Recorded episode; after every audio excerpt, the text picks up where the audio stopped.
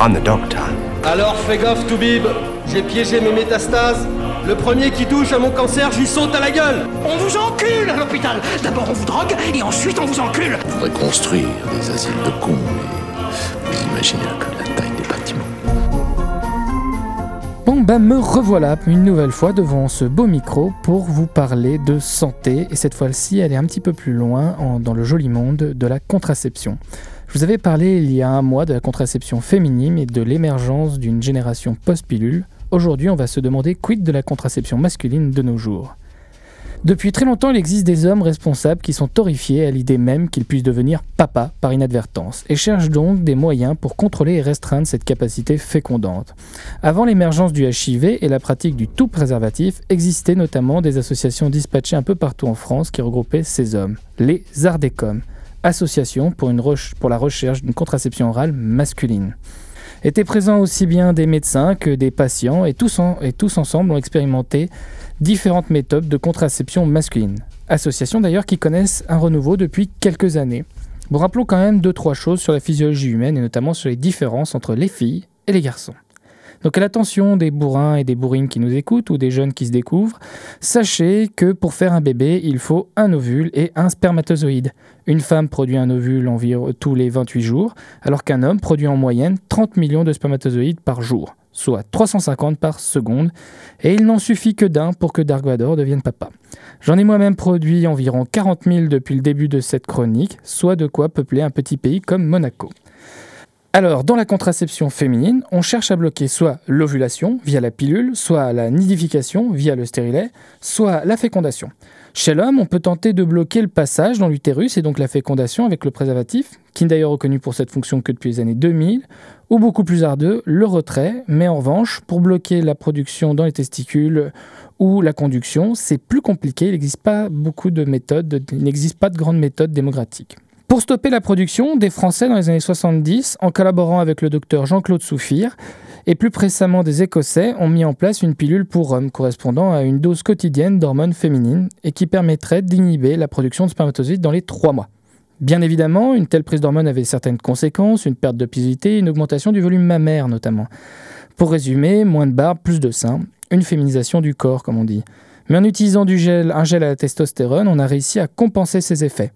Cette méthode n'a malheureusement pas fait long feu en France, car le gel en question entraînait une augmentation de la pilosité chez le patient et d'autres effets indésirables conséquents. Bon, en soi, la pilosité, c'était le but recherché, mais on a, vu, on, on a constaté cette augmentation de pilosité aussi chez la compagne, à cause du contact peau à peau qui ont permis le transfert de testostérone.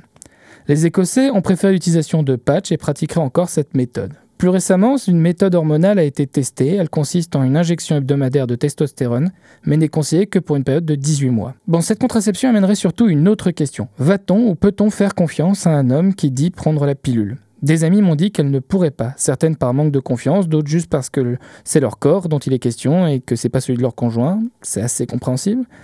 Mais il y a aussi une image de l'homme douillet, incapable de prendre une contraception journalière ou de se faire une, journalière ou de se faire une injection, qui est assez souvent véhiculée d'une manière assez infantilisante et sexiste quand on compare aux méthodes de contraception féminine.